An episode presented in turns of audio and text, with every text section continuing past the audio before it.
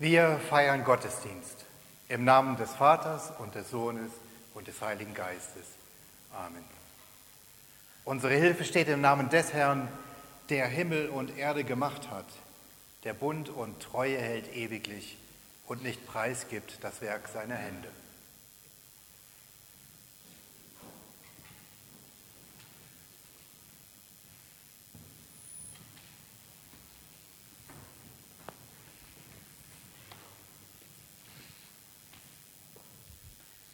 Hallo zusammen und willkommen zu unserer Konf. Danke, dass ihr alle gekommen sind.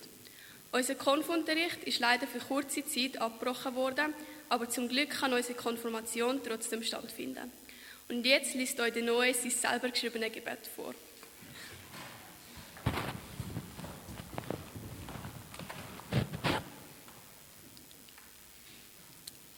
Lieber Gott, wir danken dir für die schöne Zeit, wo wir Konfis zusammen erlebt haben.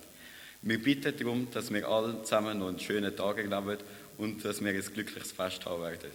Wir hoffen, dass du uns auf unserem weiteren Lebensweg begleitest und beschützt. Amen.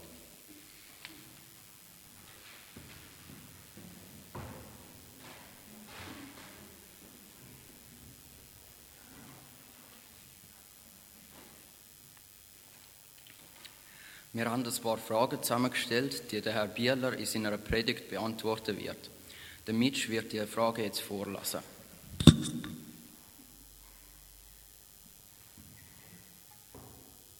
Also, die erste Frage ist, was ist Gott? Wer hat Gott auf Gott getauft? Was ist nach dem Tod? Wenn Gott, der den in sieben Tagen erschaffen hat, wann haben Dinosaurier gelebt? Und man darf sich ja kein Bild von Gott machen, aber wieso geht man davon aus, dass es ein Mann ist?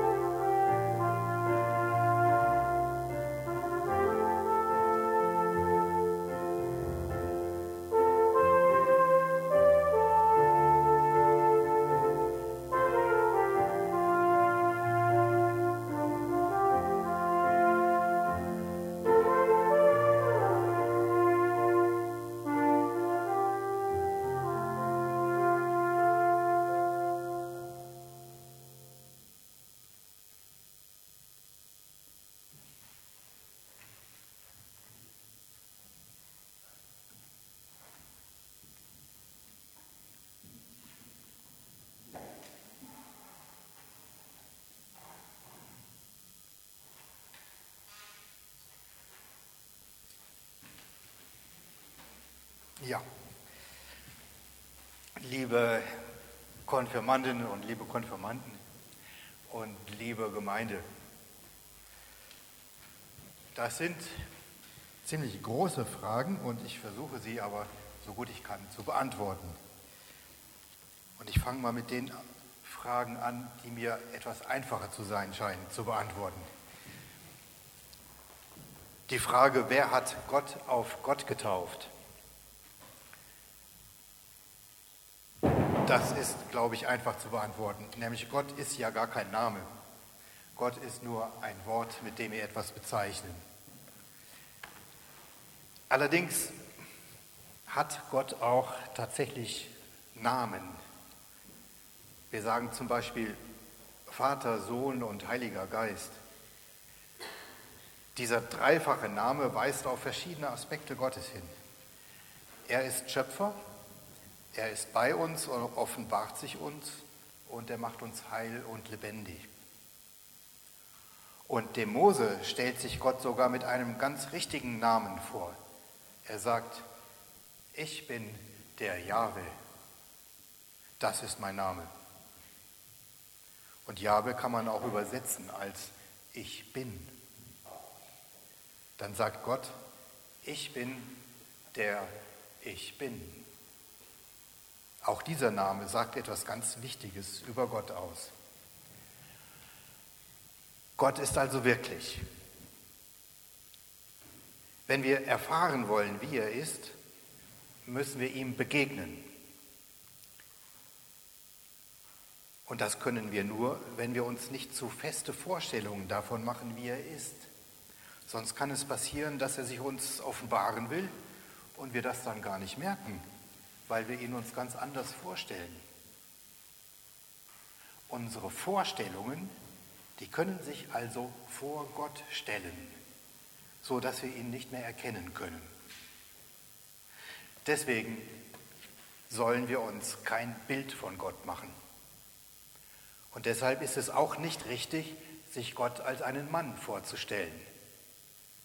Wir können genauso gut die Göttin sagen oder unsere Mutter im Himmel. Probiert das ruhig einmal aus.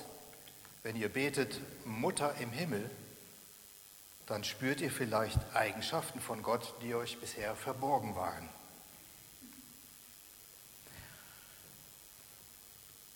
Und jetzt zu den Dinosauriern. In der Zeit, als die Bibel entstand, da wurden wichtige Ideen in Form von Geschichten ausgedrückt. Und so will auch die Schöpfungsgeschichte nicht beschreiben, wie die Schöpfung im Einzelnen vor sich ging und wann genau das war, sondern sie will tiefe Gedanken über den Sinn des Lebens vermitteln. Zum Beispiel, unser ganzes Dasein kommt aus Gott. Und Gott findet das sehr gut. In diesem Bewusstsein sollen wir leben.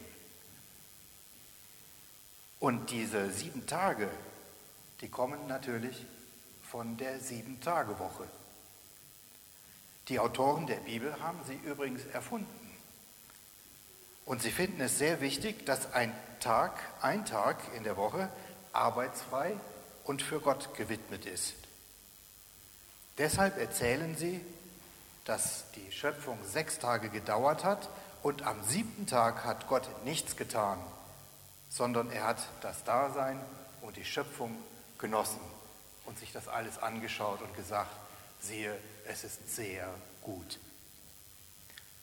Erst dadurch ist die Schöpfung vollendet. Das bedeutet, dass der Sinn unseres Lebens wir selbst sind und unsere Beziehung zu Gott und nicht etwa die Arbeit. Der Sinn unseres Lebens sind wir selbst und nicht ein Zweck, für den wir da sind. Die Autoren der Bibel wussten gar nicht, dass es Dinosaurier gab. Die tiefen Weisheiten ihrer Schöpfungsgeschichte, die sind alle wahr. Und trotzdem kann die Erde viele Milliarden Jahre alt sein und durch Evolution Dinosaurier hervorgebracht haben.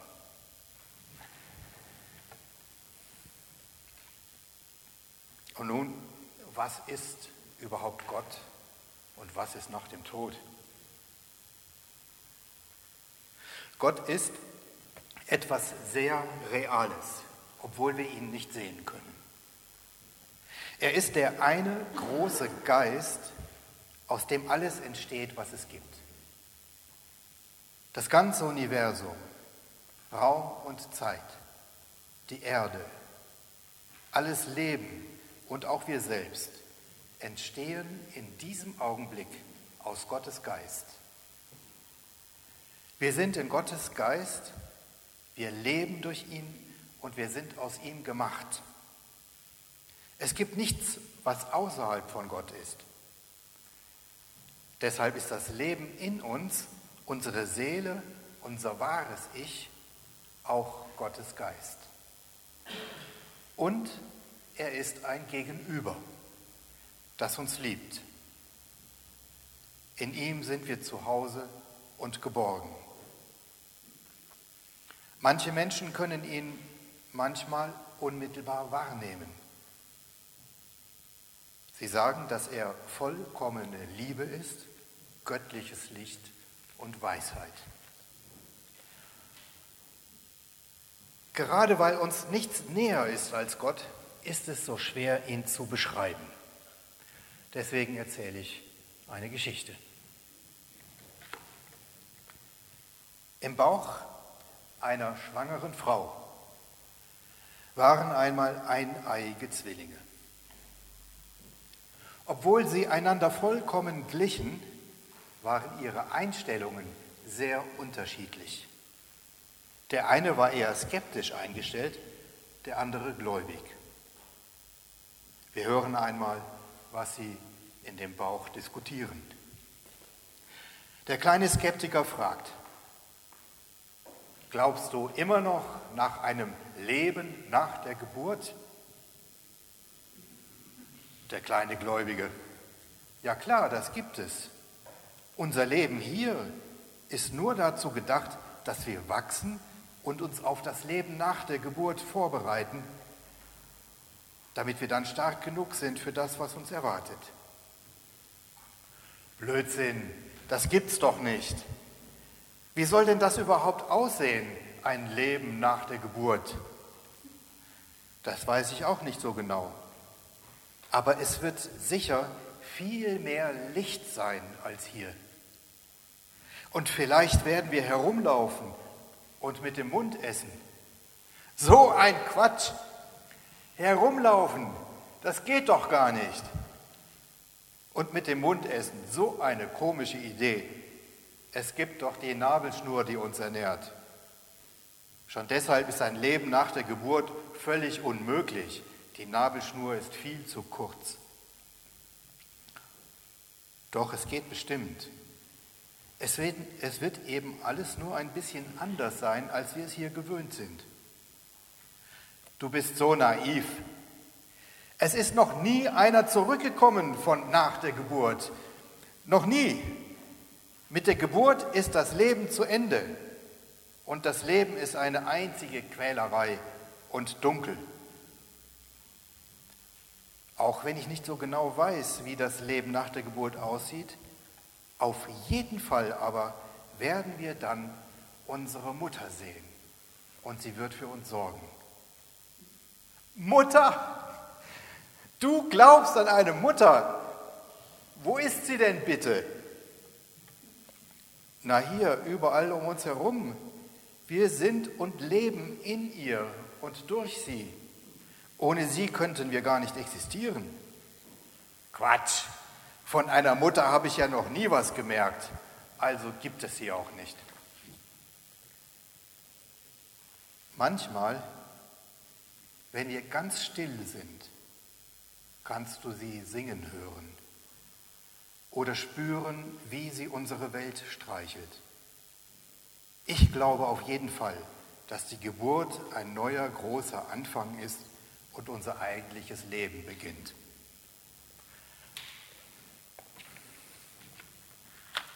So ähnlich ist das auch mit unserer Frage nach Gott. Der Skeptiker sieht sozusagen den Wald vor lauter Bäumen nicht.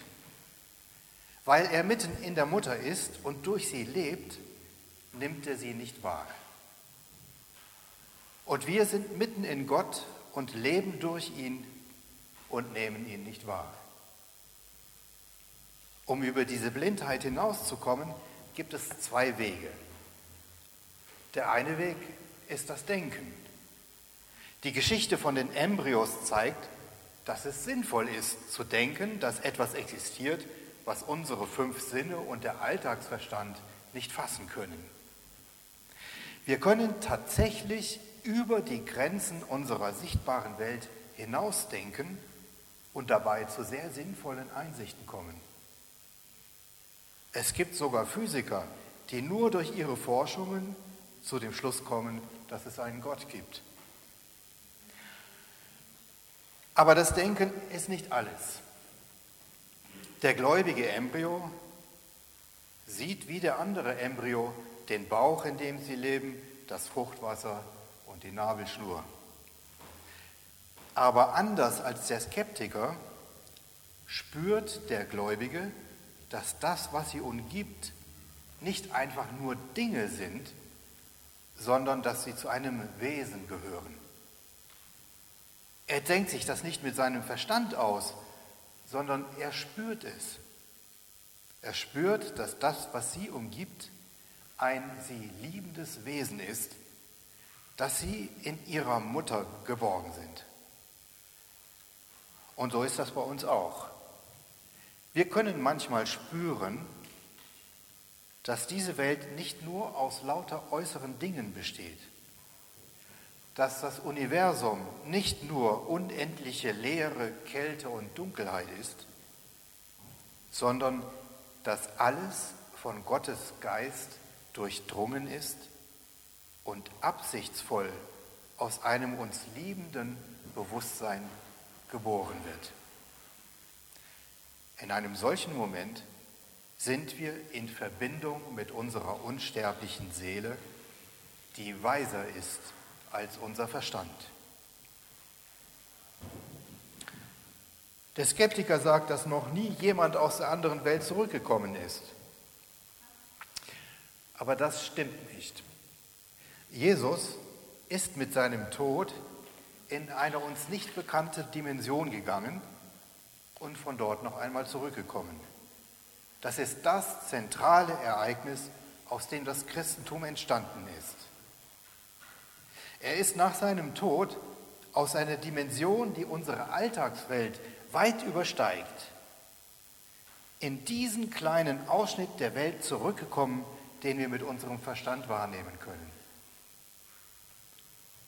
Und er ist gekommen, um uns Kunde zu bringen sagt er, Kunde von der Wahrheit. Die Wahrheit ist, dass wir genau wie er unsterbliche göttliche Seelen sind. Das heißt, dass wir nach dem Tod auch in diese Dimension gehen, in die Jesus gegangen ist. Er hat gesagt, ich werde euch zu mir nehmen, damit ihr seid, wo ich bin. Wir gehen in unsere Heimat zurück, in das Licht und die unmittelbare Gegenwart Gottes.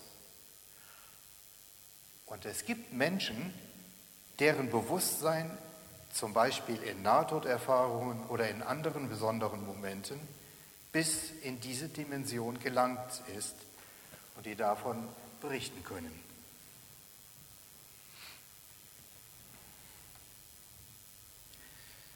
In der anderen Gruppe wurde auch gefragt, woher denn das Leid kommt, das die Menschen sich zufügen, warum Gott das zulässt.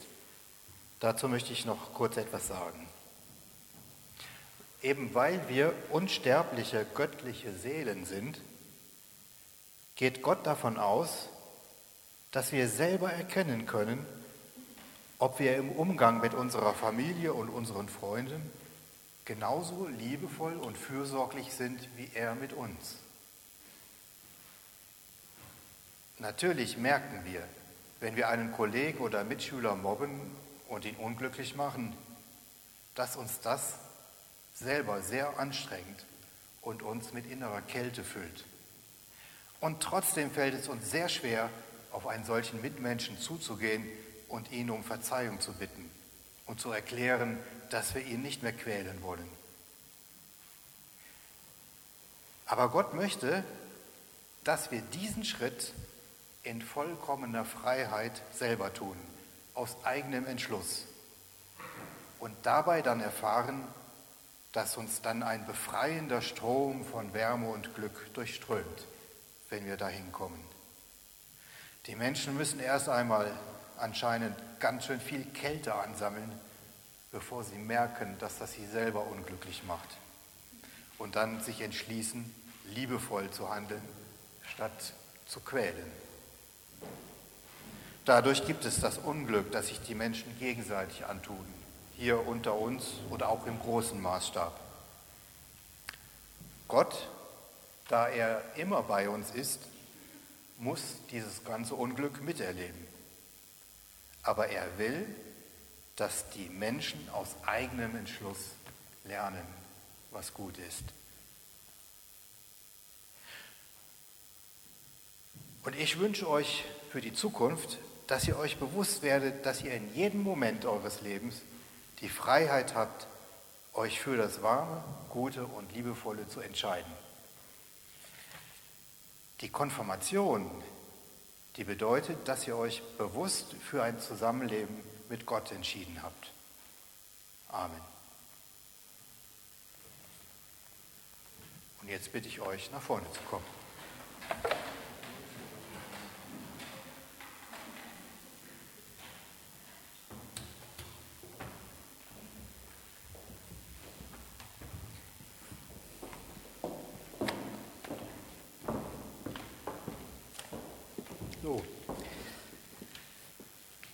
Ihr bekommt gleich auch eine Konfirmationsurkunde und in der Konfirmationsurkunde ist der Sternenpass. Und außerdem bekommt ihr noch einen zweiten Umschlag. Das ist der Brief, den ihr im Lager an euch selbst geschrieben habt. Ihr bekommt heute also einen Brief von euch selbst aus eurer Vergangenheit. Gut, dann will ich euch mal konfirmieren. Ich mache das in der Reihenfolge, in der hier zufällig die Umschläge jetzt liegen. Ach, und noch etwas. Die Konfirmanden haben sich selber die, bin ich noch an, ja, die Konfirmanden haben sich selber die Konfirmationssprüche ausgesucht. Und das finde ich sehr schöne Sprüche, die auch vieles, was ich in der Predigt gesagt habe, sehr schön wiedergeben. Also, jetzt geht's los. Noé.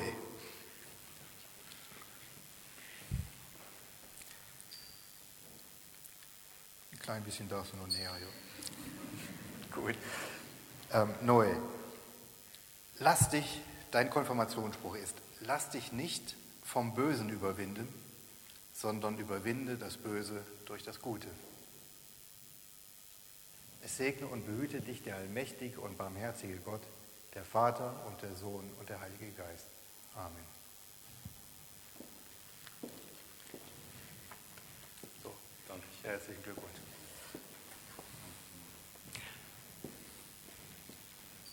Leonie.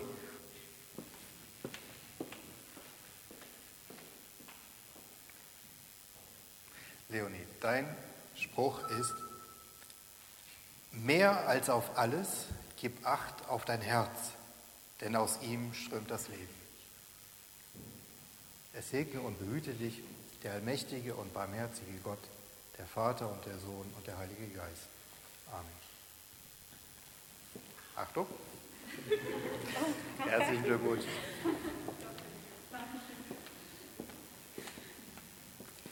Leon.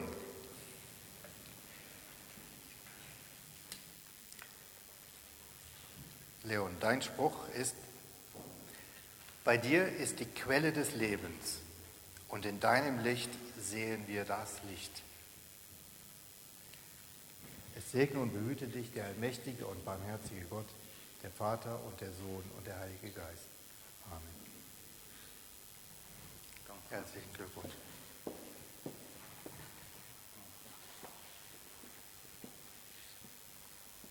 Mitch.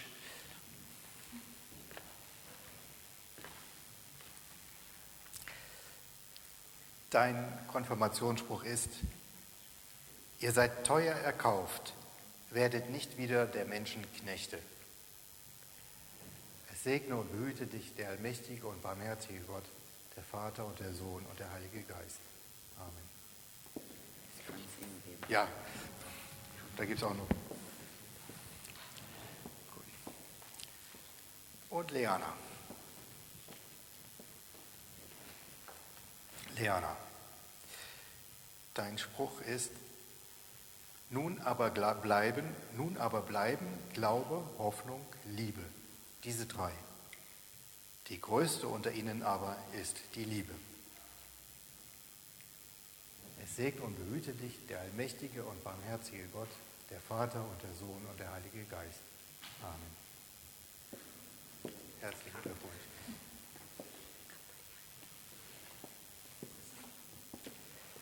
Jetzt setzen wir uns.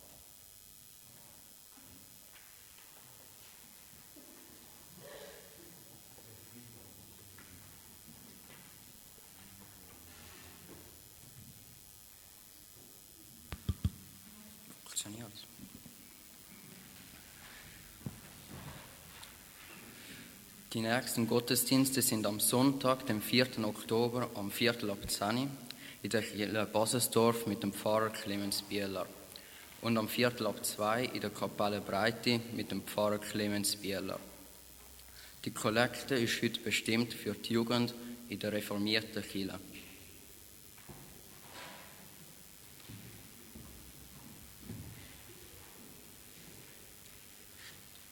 Würden jetzt gerne unser Vater beten und wir bitten Sie zum Aufstehen. Und dass Sie stehen bleiben, bis der Herr Clemens ähm, das Segen gesprochen hat.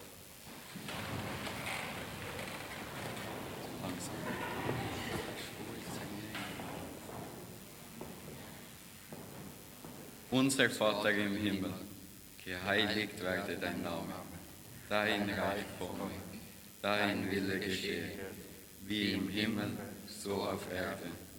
Unser tägliches Brot gib uns heute und vergib uns unsere Schuld, wie auch wir vergeben unsere Schuldigen. Und führe uns nicht in Versuchung, sondern erlöse uns von dem Bösen. Denn dein ist das Reich und die Kraft und die Herrlichkeit in Ewigkeit. Amen.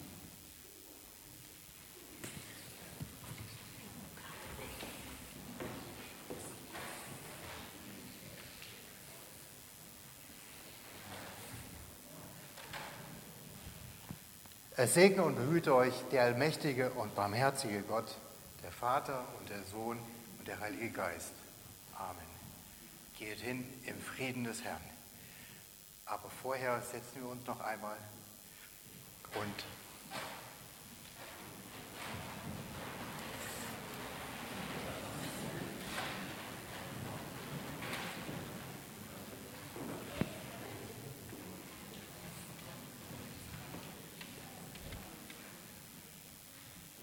sind jetzt am Ende von unserer Konfirmationsfeier angekommen. Wir bedanken uns, dass Sie trotz der erschwerten Umstände kommen. Wir wünschen Ihnen weiterhin gute Gesundheit und noch eine schöne Feier im Kreis von der Familie und Freunde.